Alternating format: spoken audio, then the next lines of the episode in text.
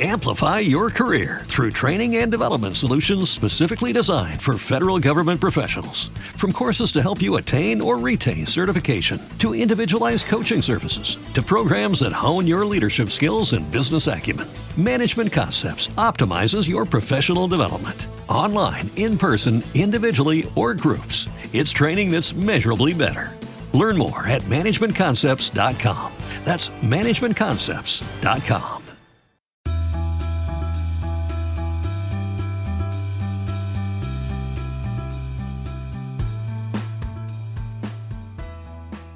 ¿Alguna vez se han preguntado cómo empezar uno de los podcasts más exitosos de Latinoamérica?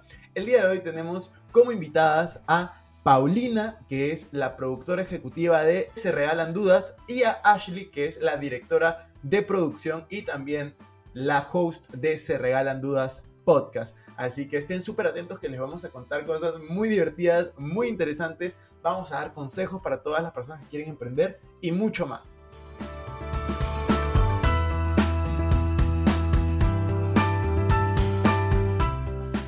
Hola amigos, ¿cómo están? Bienvenidos a un nuevo episodio de Invertir Joven Podcast. Mi nombre es Cristian Arens y les doy la bienvenida.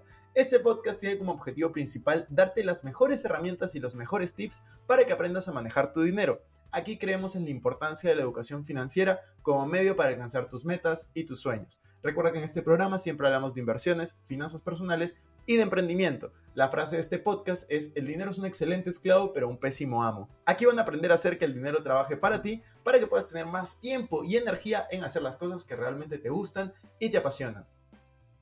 Hola Ashley, hola Paulina, ¿cómo están? Bienvenidas a un nuevo episodio de Invertir Joven Podcast. Estamos muy felices y muy emocionados de poder tenerlas como invitadas aquí. Así que cuéntenos, ¿cómo están desde Los Ángeles conectándose? ¿Qué tal todo? Muy bien. Hola Cristian, muy bien. Muy contentos de estar aquí contigo, de hablar de eh, nuestro trabajo que nos apasiona muchísimo. Justo he estado viendo el trabajo que han venido realizando con los diferentes podcasts que tienen, con la productora, y muchas personas tienden a ver eh, el éxito actual de la situación que pueden tener, pero no los inicios. Entonces me gustaría empezar que ustedes nos cuenten un poco cómo fue los inicios de este proyecto, eh, cuántos podcasts producen al día de hoy y que nos cuenten un poco de dónde empezaron y en qué momento están ahora, ¿no? Me encantaría que Ash te contara más de esa historia porque justo Dudas Media surge a raíz de, Se Regalan Dudas, ¿no? Que es el podcast que Ash y Leti eh, hacen en conjunto y ahí entro yo un poco también, pero que Ash te cuente la historia de eso. Eh, pues lo empezamos como hobby, o sea, desde hace mucho tiempo Leti y yo eh, veíamos poca televisión y nos educábamos muchísimo con podcast. Entonces, eh, un día, un verano, de hecho vamos a cumplir tres años, este, pues lo platicamos, fue como que hay que hacer un podcast muy casual, googleamos cómo hacer un podcast. Este, la verdad teníamos conocimiento nulo de la industria, del equipo, de la forma en la que se hace un podcast que funcione. O sea, no teníamos nada. Eh, grabamos los primeros capítulos sin nombre en la Universidad de Leti, a la que ella fue cuando era, teníamos 19 años. Em, y ahí empezó Se Regalan Dudas como un hobby. Este, desde el principio, la verdad que fue súper bien recibido, no solo en México, sino en toda Latinoamérica. Eh, y de ahí, como al año, año, como al año de Se Regalan Dudas, este, empezamos a platicar, a crear más podcast este, y abrir la productora con Pau. Eh, y ahora pues ya somos las tres socias de Dudas Media. Eh, seguimos haciendo Se Regalan Dudas, Pau es la manager que lo maneja y todo, eh, pero ahora también ya dedicamos gran parte de nuestro tiempo y de nuestros esfuerzos a nuestra productora que empieza a producir más podcasts.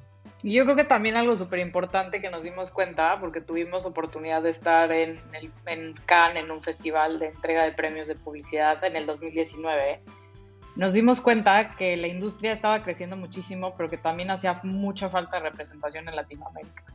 Ahí trabajando con Leti con Nash en el management, con Se Regalan Dudas y el podcast creciendo, fue como un momento muy importante de decir, necesitamos que se creen más podcasts. Como nosotras, con lo que hoy estamos haciendo, podemos darle más representación a, la industria en nuestro país y en español y seguir creando y creciendo eh, con contenidos nuevos.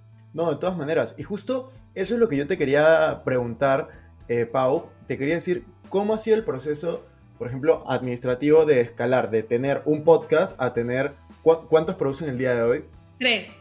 Hoy tenemos tres ongoing y uno que hicimos en una colaboración con una marca. Ya, ¿cómo, ha sido ese proceso de escalarlo? De, de, empezar con uno, empezar con tres, ¿qué cosas cambian? ¿Qué cosas tuviste que aprender? Pues mira, yo creo que lo más importante y lo primero que yo creo que las tres, de hecho, aprendimos mucho en lo que cada una hace, es, eh, fue a raíz de Se Regalando Dudas. Se Regalando Dudas ha sido una gran escuela en todos los sentidos. Eh, tiene una comunidad enorme que también nos permite entender un poco más de sus necesidades y a partir de eso seguir nosotras creando nuevos proyectos y nuevos productos. Pero, pero lo más importante es, es justamente la visión y la estructura que tenemos internamente, ¿no? O sea, queremos seguir desarrollando contenidos creativos, contenidos que sean eh, pues, innovadores en cuanto al tipo de, mensajes que queremos darle a nuestra audiencia, que sean disruptivos, ¿no? Porque no son, no es lo que comúnmente escuchas o ves, generalmente no, ya sea en televisión o en audio, eh, y muy apegados al core de, lo que hacemos, ¿no? Que tiene mucho que ver con el desarrollo personal, salud mental, el crecimiento emocional, y en diferentes formatos, que es lo que hacemos hoy. Y de ahí empezar a plasmar como un modelo de negocio que nosotras hemos ido paso a paso. Si te fijas, nuestro podcast más grande hoy es Se Regalan Dudas.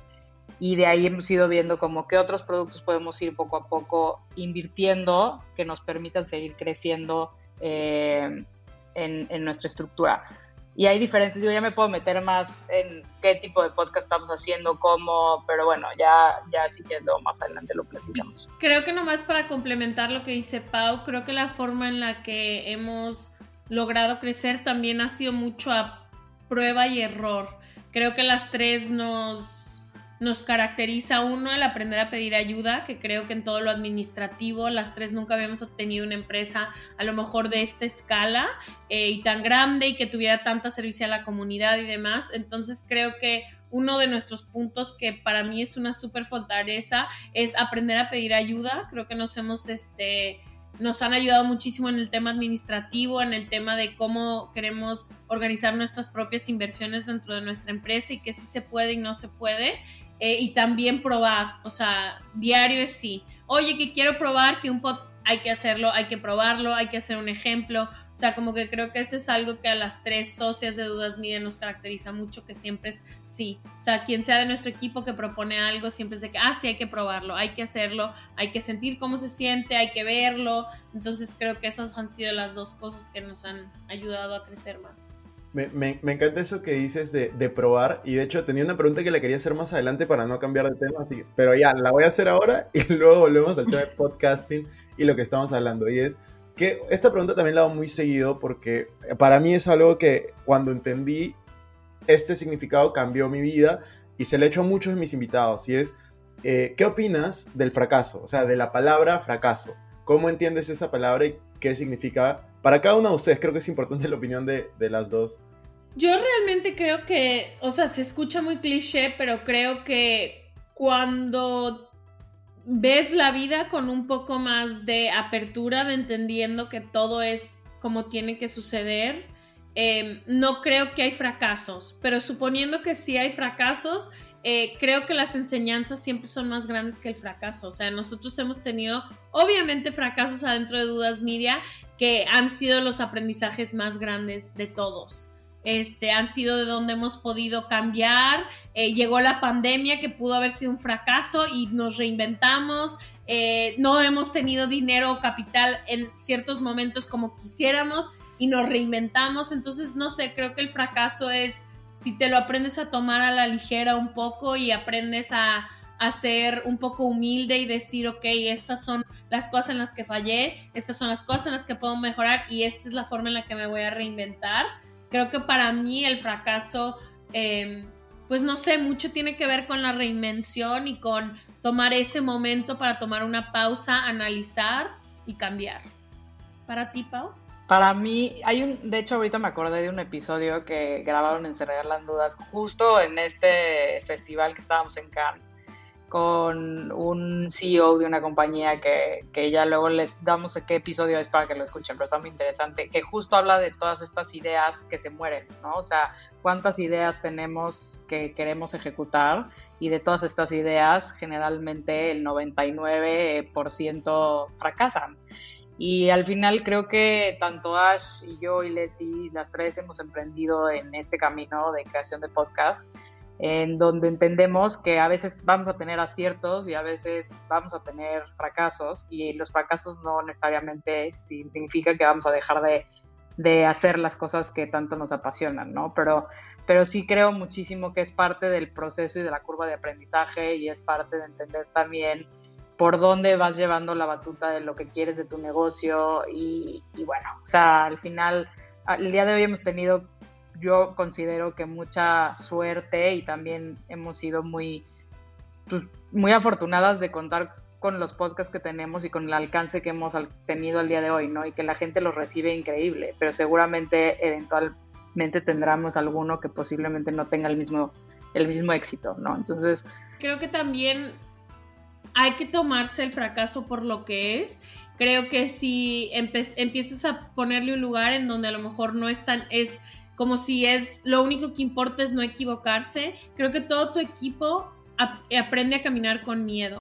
Amplify your career through training and development solutions specifically designed for federal government professionals. From courses to help you attain or retain certification, to individualized coaching services, to programs that hone your leadership skills and business acumen, Management Concepts optimizes your professional development. Online, in person, individually, or groups, it's training that's measurably better. Learn more at managementconcepts.com. That's managementconcepts.com. Entonces creo que no que no seamos exigentes, somos muy exigentes con nuestros equipos de trabajo, pero creo que siempre ha habido error, eh, espacio para el fracaso y para el error. Como decir, bueno, se trató con muchísima compasión, se estudia qué pasó y en, we move on. O sea, como que creo que también una base muy importante de cualquier negocio, o al menos como nosotros hemos querido estructurar nuestra empresa, eh, que al principio no sabíamos nada. Hace tres años tú me hubieras dicho que es una nómina, que es un capital, y te hubiera reído. Yo fui a la escuela de arte, o sea, no tenía idea, pero creo que el aprender a tener el espacio para que se competan fracasos y errores es muy importante como equipo, porque si los castigas muy fuertemente o si hay una cultura del perfeccionismo muy intensa, nadie se atreve a probar nada por miedo a fracasar. Entonces, creo que las tres hemos dado como mucho espacio de si se cometen errores y todo, obviamente nos sentamos y los hablamos, pero no como de una manera como muy fuerte para que la gente de nuestro alrededor tenga miedo de poder cometer otros, sino es como, bueno, ya aprendimos todo esto, ok, ¿cómo se va a solucionar? Creo que también es un poco nuestra filosofía. Sí, totalmente. Yo estoy muy de acuerdo con lo que las dos dicen. Estoy, estoy muy de acuerdo porque creo que justo ese miedo al, al fracaso viene muchas veces de, en verdad, esta es una teoría que yo tengo. Yo creo que viene de las escuelas, del colegio, donde te sacas un, un, B o una nota mala y ya te sientes mal porque no eres el mejor, no estás aprobando, cuando al final lo que debería importar, yo creo, es disfrutar el proceso, aprender durante el proceso y equivocarte y, justamente aprender. Y, yo creo que en el colegio muchas veces es donde algunos colegios matan la curiosidad. Y justamente su, podcast se llama Se Regalan Dudas, que, es, bueno, el, principal, porque tiene otros, el que empezó. Y justamente a mí me gusta mucho porque yo he visto que tienen episodios muy, muy variados, de temas de todo tipo, con invitados eh, muy diferentes. De todo tipo. Muy diferentes. De todo tipo. sí, está bien. Entonces, yo les quería preguntar, yo también tengo, tengo este podcast, ¿qué temas, por ejemplo, consideran urgentes tocar y cómo seleccionan los temas y los invitados? O sea, ¿cuál es el proceso interno de decir, ok, ahora voy a ir con este tema, eh, voy a ir con este invitado? ¿Cómo manejan esa parte? Eh, ustedes, ¿no? Como equipo. Mira, de despertando y durmiendo, que son los podcasts que se generan a diario por cinco minutos, durmiendo es para dormirte cinco minutos antes y despertando para despertarte. Eh, creo que el contenido y lo que decidimos hacer es con temas que sabemos que a todo mundo se nos complica o que todo mundo debería de estar prestando atención, que es tu respiración, tu postura, tus intenciones, el perdón, el valor, las relaciones, la familia Entonces se crea, se crea un contenido editorial para el mes entero con temas variados de todo tipo y que puedan ser lo más incluyentes posibles a las situaciones de cada una de las personas que nos escucha, porque ambos los escuchan en todo el mundo. Entonces, ese es como lo hacemos en Despertando y Durmiendo. Se crea una agenda incluyente con temas también muchísimo y esa es nuestra nuestro key o sea, nuestro ingrediente clave que siempre es escuchar a nuestra comunidad. Entonces, ¿qué nos pide la comunidad? Se apunta, hay exceles de que hablan del silencio, que hablen de no sé qué. Entonces, todo se va apuntando y después las que crean este contenido tienen acceso a esta información, ¿no? Y para se regalan dudas, hay de todo. Hay quienes mandan mails con historias que encontramos y decimos, me encanta este. Otro gente que nos taguea, nuestra comunidad, tipo hoy me llegó un mensaje de que la comunidad van ciento y tantos mensajes que quieren un capítulo de masturbación. Ok, perfecto. Entonces hay que buscar al especialista de masturbación. Pero otras veces llegan los especialistas a nuestro mail buscando querer compartir su mensaje o su táctica o su forma otras veces son autores de libros, de todo. O sea, en Se Regalan Dudas no es tan estructurado como en Despertando y Durmiendo. En Se Regalan Dudas más bien hay de todo. Hay especialistas, amigos con los que hablamos de temas cotidianos y, este, y gente que viene a contar sus historias. Y también creo que un factor súper importante es escuchar el equipo. Sea, somos más de 20 personas que trabajamos en Dudas Media y escuchamos mucho también lo que tiene que decir la gente que trabaja con nosotras. Nos encanta saber sus ideas, compartimos inspiración, nos mandamos mensajes para saber qué está pasando, cómo eh, hacemos un poco de benchmark para ver eh, qué se está haciendo en general, ¿no? alrededor de los temas que nos gustan o los temas que queremos hablar y tenemos constantemente comunicación para poder aterrizar nuevas ideas.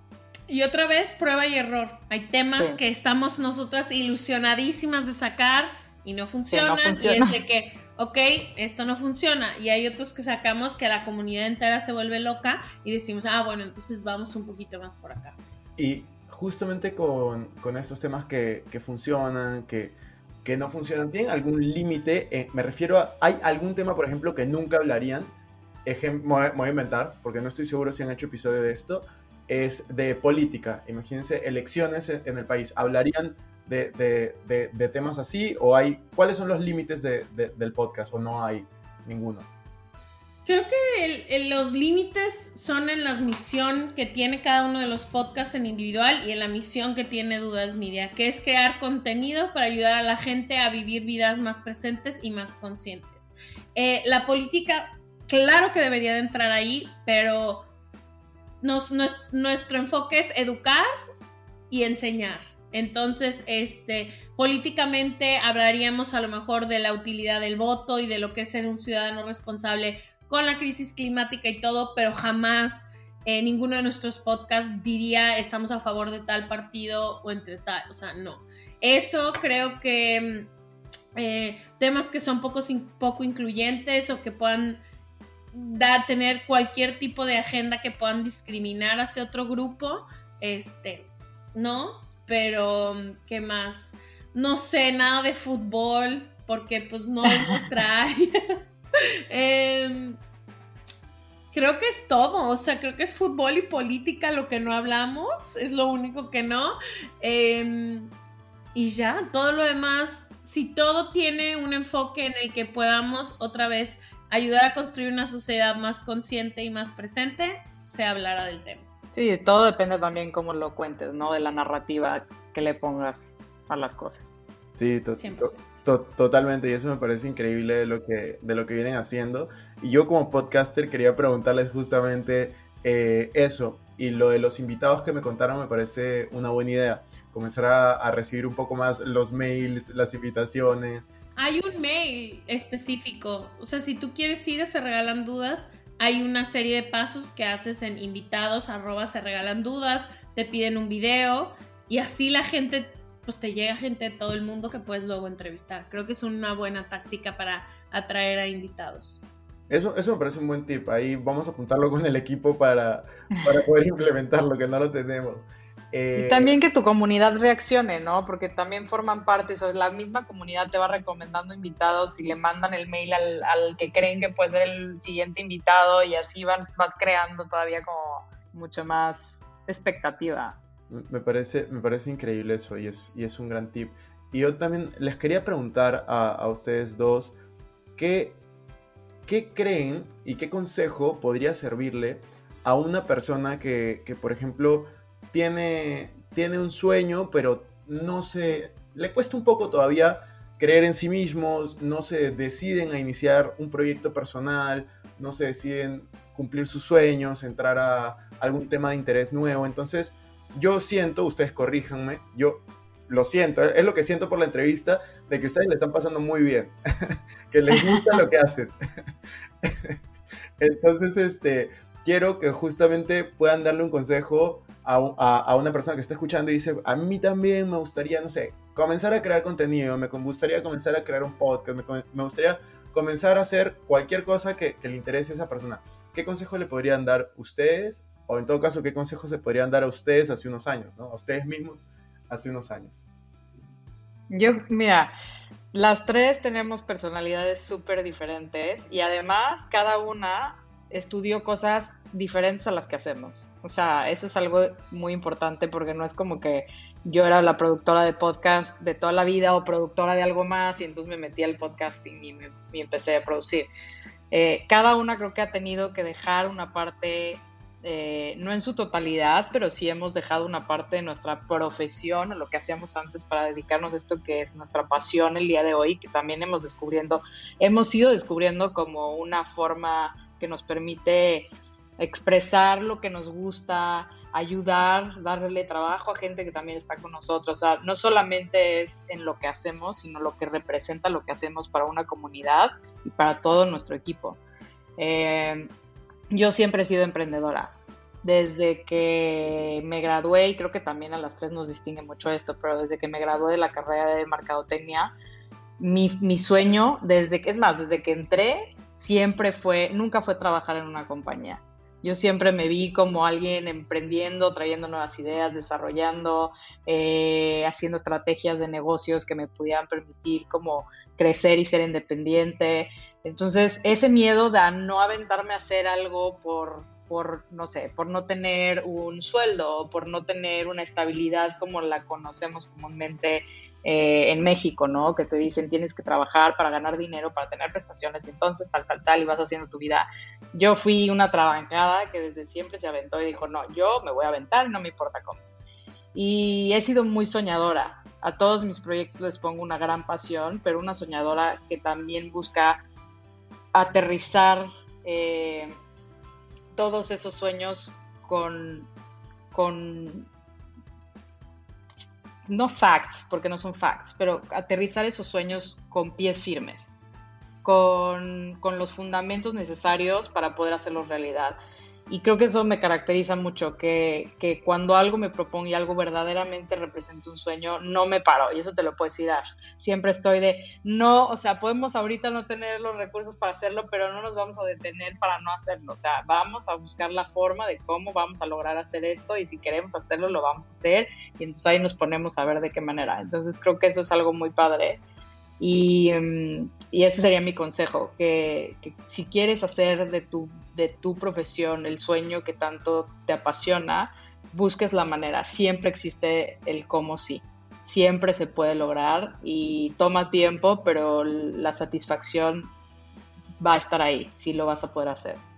Buenísimo. Eh, yo no soy tan, no voy a decir que no soy tan enfocada a negocios o así, pero crecí en una casa como de artistas toda la vida. Para mí ha sido muchísimo más importante la misión que cualquier otra cosa y sentir que lo que hago me llena, eh, un poco más a lo mejor hippie que Paulina, por eso creo que somos muy, es un complemento muy padre porque para mí este, no es que nunca soñé, pero la verdad nunca soñé tener una empresa así de grande, a lo mejor eh, con tanta gente y tanto trabajo, no, o sea, como que yo siempre he querido hacer lo mío y mantenerme como eh, viviendo una vida que me haga muy feliz y muy orgullosa y todo.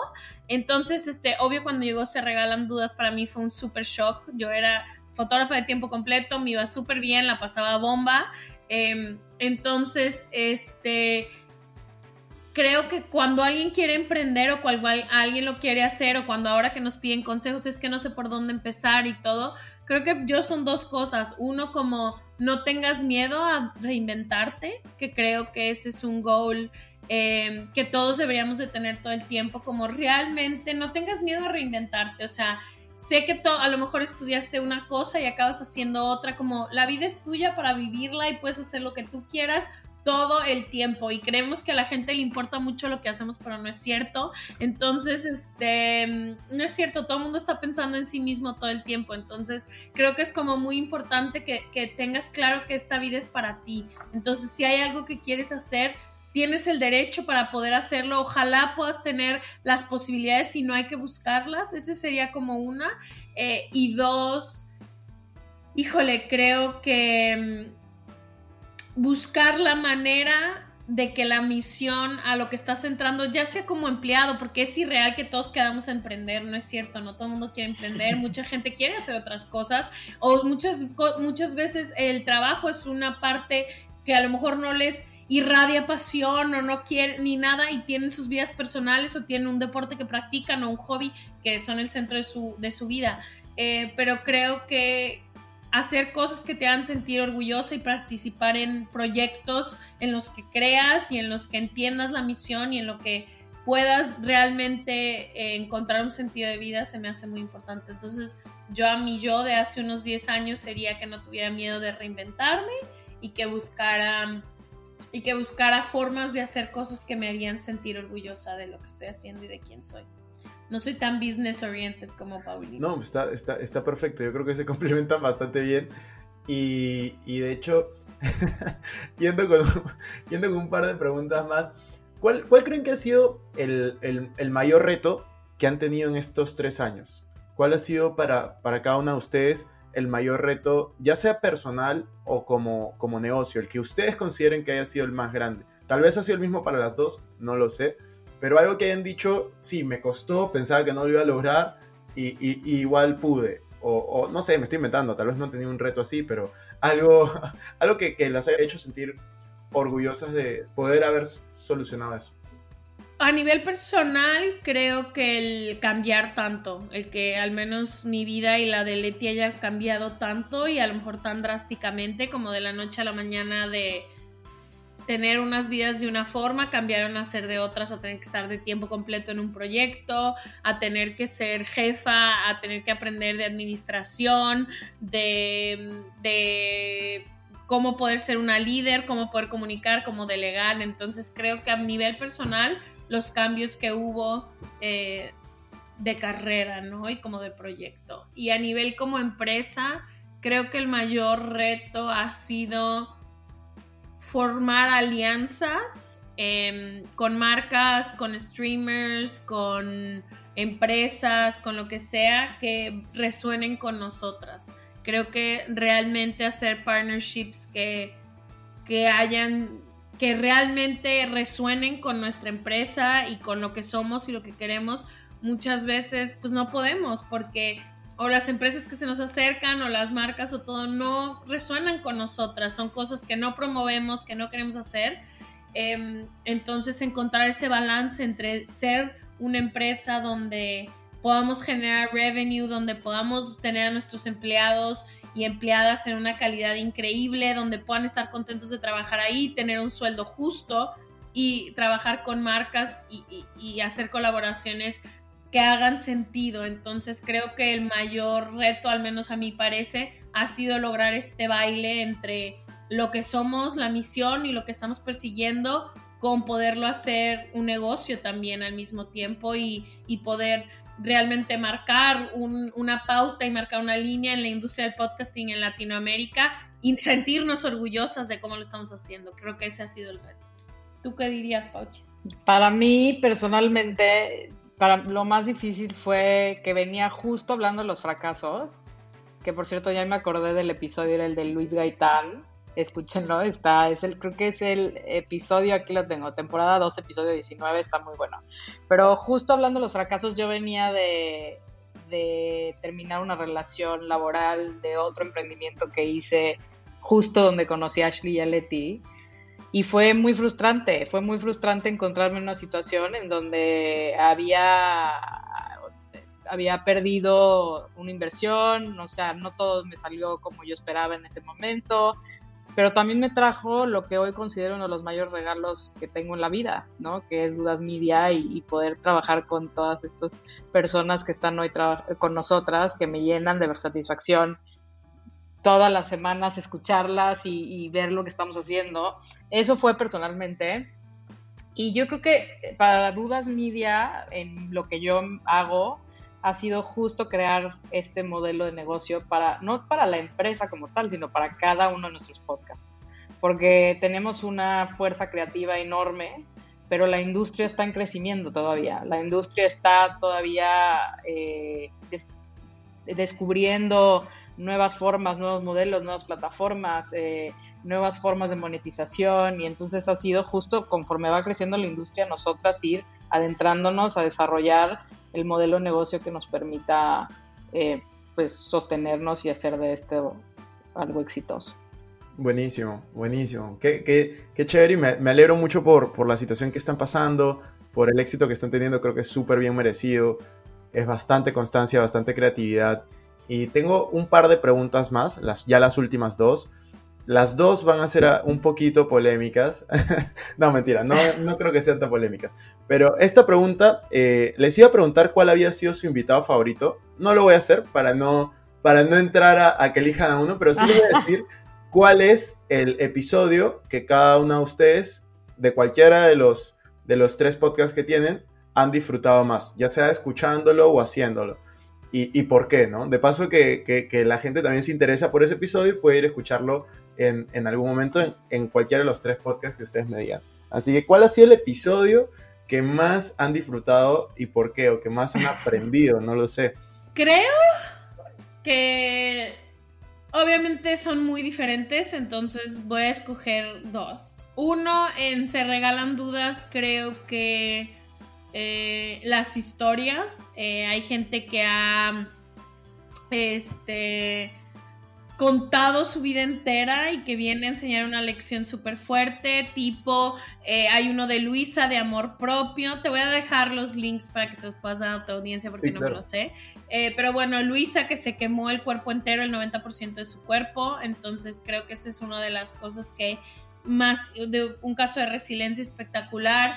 Creo que cuando nos han educado muchísimo en temas de psicología, por ejemplo, Enrique Corbera y eso, que es gente que yo he leído toda mi vida, que he estudiado toda mi vida y que luego venga a, eh, hablar a mi podcast, me parece increíble. Y luego creo que los primeros episodios de Durmiendo, el 1 y el 2, el encontrar esta forma de de algo que nos cuesta tanto trabajo y no ponemos atención, que es el sueño y cómo hacer contenido de calidad que pueda estar chido, este, está súper enfocado al sonido porque hay grillitos, está la noche y cómo hacer toda esa identidad sonora, creo que lo he disfrutado mucho. Entonces yo diría eso, las historias de Se Regalan Dudas y el primer capítulo de Dormir. Para mí, y yo lo tengo y siempre lo digo y siempre que me preguntan cuál es tu favorito lo, recomiendo. Es de las primeras temporadas de Se Regalan Dudas y es el de la mamá de Ash. Es de mis episodios más, o sea, se me hace hermoso. Habla sobre la adopción, pero es hermoso, es hermoso como habla, es hermoso cómo aborda el tema. Me encanta ese episodio eh, otro que, me gusta mucho es el de Miriam Fernández, que también estuvo hace poquito, ella está en España de hecho, estuvo hace poquito el episodio eh, y habla sobre las adversidades y cómo salir adelante. De la discapacidad. de la discapacidad, es hermoso, eh, es un testimonio de vida y de despertando, la primera vez que escuché el trailer, lloré. lloré y dije, ¿qué es esto hermoso. O sea, lloré de lo que dice, estar divino. O sea, si escuchan, aunque sea el trailer, van a ver lo que les digo. Bueno, a mí, y durmiendo, me encanta. Durmiendo ha sido una apuesta divina que hemos hecho y todas las noches lo escucho, de verdad, todas las noches.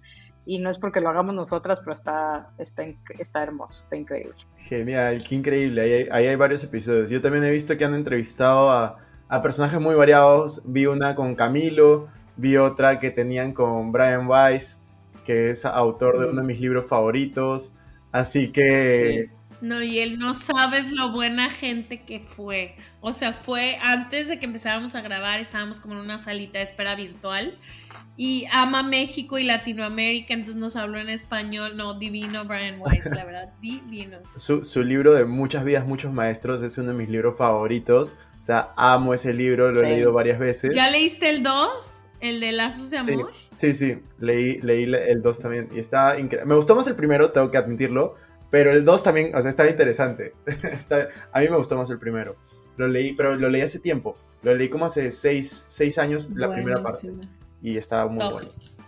Tienes que leer otro de él que se llama ¿Cuál? Messages from the Masters, que de, para mí es el mejor.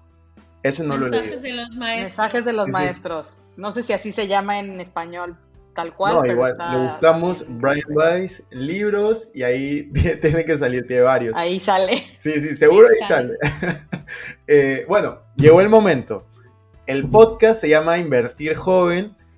Las personas que escuchan llegan hasta el final del, del episodio solo para saber cómo es que ustedes administran e invierten su dinero. Todas las personas quieren saber qué hacen con su dinero como, como personas, no como empresa. Como empresa lo maneja cada uno. Pero como personas quieren saber qué hace Ashley, qué hace Paulina con su dinero. Así que, ¿quién quiere empezar con esa pregunta? Lo mío, la verdad, es muy sencillo. Yo trato de invertir en las cosas que me hacen feliz. Y lo que me hace feliz generalmente es viajar, estar cerca de mi familia, invierto en cosas mías personales que me gustan. Me encantaría decirte que soy accionista de la bolsa, de las mejores, este, que tengo muchísimas acciones, pero no, o sea, trato de, de, de invertir en mí y en, y en las cosas que a mí me gustan. Buenísimo. Está perfecto. Eh, yo creo que como la mayoría de las mujeres en Latinoamérica tuve poco acceso a la educación financiera. Eh, nunca fui parte de las conversaciones del dinero dentro de mi casa. Eh, nunca supe, nunca me educaron, nunca me invitaron a ningún evento ni nada. Entonces, para mí ha sido difícil aprender a administrar mi dinero de una forma en la que represente quién soy en la vida. ¿no? Y cómo me gusta y cuáles son mis prioridades. Entonces, eh, como me administro, he aprendido a, aprender a pedir muchísima ayuda. Este, me administro de tres formas. Uno que es mi, soy súper exigente con mi budget y lo que gasto mensualmente. Este, y de ahí hago y veo las posibilidades de mi vida, ¿no? De lo que sí puedo hacer y no puedo hacer.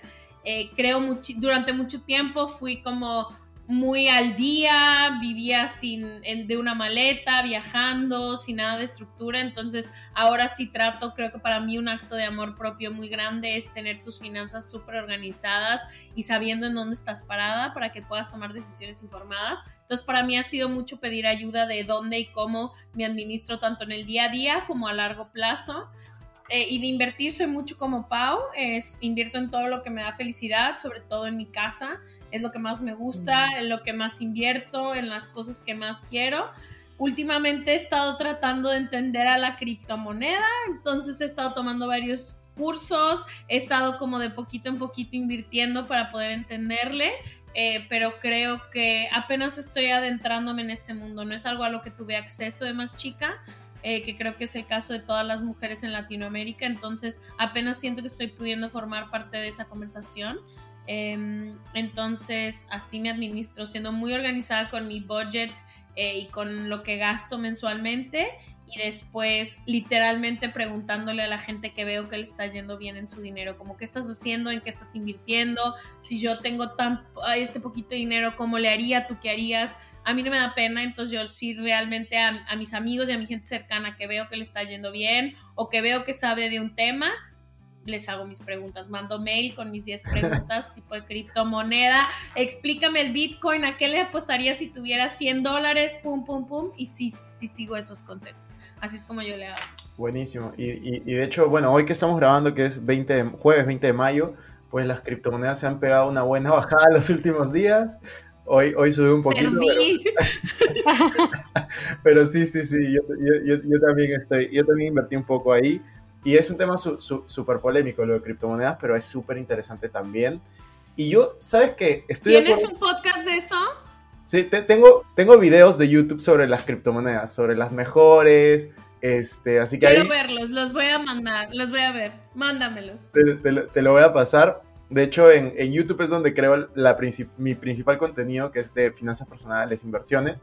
Pero justo lo que tú me decías, de que las mujeres normalmente no tienen tanto acceso a la educación financiera, sabes que es un tema muy importante que yo sí lo veo en mi contenido. Y a través de todas las plataformas, yo tengo como 600 mil seguidores en todas mis redes sociales. Y de esos 600 mil, solamente 25% son mujeres y el otro 75 son hombres. Y o sea, yo pensaba que era una cosa rara porque yo solo hablo de educación financiera e inversiones. Yo decía, ¿por qué? ¿Por qué? ¿Por qué? Debe ser el idioma, que, o sea, cómo lo estoy comunicando. Y luego comencé a hablar con otros creadores de contenido del tema y siempre el porcentaje de hombres que ven este, esta clase de contenido es mayor, pero yo creo que es algo que, que va a ir cambiando y que ya está cambiando poco a poco, ¿no? Que la cultura eh, en general va a llevar a que todos aprendamos un poco más de educación financiera. Sí, pues es que está, no, lo pues no podemos hablar de finanzas sin contexto. Las mujeres no formaron parte eh, y no tuvieron acceso a abrir una cuenta de banco hasta hace Por 80 años. Eh, la mayoría han sido impulsadas a no estudiar carreras que tienen que ver con dinero, sino estudiar carreras o más creativas, si es que han tenido acceso a poder estudiar carreras. Entonces creo que son los primeros años en que las mujeres pueden formar parte de estas conversaciones y creo que nuestra chamba como creadores de contenido, tanto para ti como para mí, es realmente impulsar una agenda que invita a las mujeres realmente crear contenido que, porque si tú lo abres para todo el mundo, las mujeres siguen en desventaja las mujeres están en desventaja porque no han sido durante años parte de esta conversación. Entonces, creo que como creadores de contenido es muy importante hacer contenido que realmente sirva para enganchar y para ayudar a tu audiencia de mujeres que vengan, que se sientan parte de la conversación. A lo mejor se tendría que hablar desde un con un poco más de perspectiva de género, de entender y de saber que nosotras no hemos podido ser parte de esta de esta conversación. Entonces creo que es responsabilidad de los que sí forman parte de esta conversación y de los que sí crean contenido, de ayudarnos a nosotras y de acompañarnos de la mejor manera posible para que en unos años tu plataforma sí sea 50 y 50. Sí. En Se Regalan Dos, de hecho, tuvimos una conferencia de administración financiera para todos, para todo nuestro team, que está conformado en su mayoría por mujeres. Y la verdad es que que creemos justamente en, seguir haciendo y abriendo estos espacios para cada día administrarnos mejor. De todas maneras, yo creo que, es algo que, se va a cumplir y que vamos a lograr. Y, y en verdad, gracias por crear esa clase de contenido también. Me parece increíble lo que están haciendo. Estoy muy feliz de que hayan estado con, con nosotros. Vamos a dejar en, en, la descripción los tres podcasts que, que tienen.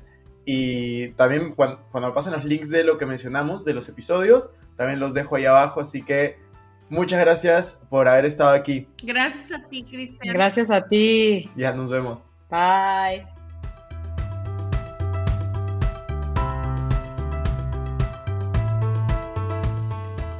Bueno amigos, eso fue todo por este episodio. No me quiero ir sin antes invitarte a que te suscribas a mi canal de YouTube. Me puedes encontrar como Cristian Arens, también a que me sigas en Instagram como Arens Cristian y que te unas a todos nuestros grupos gratuitos que van a estar en la descripción.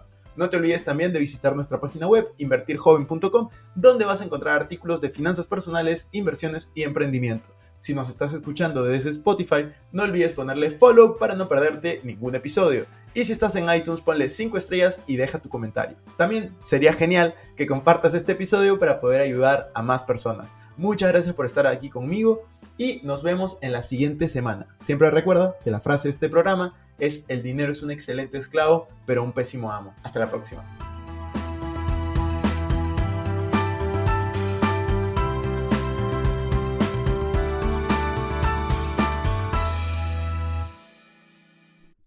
Este es un podcast producido por Explora.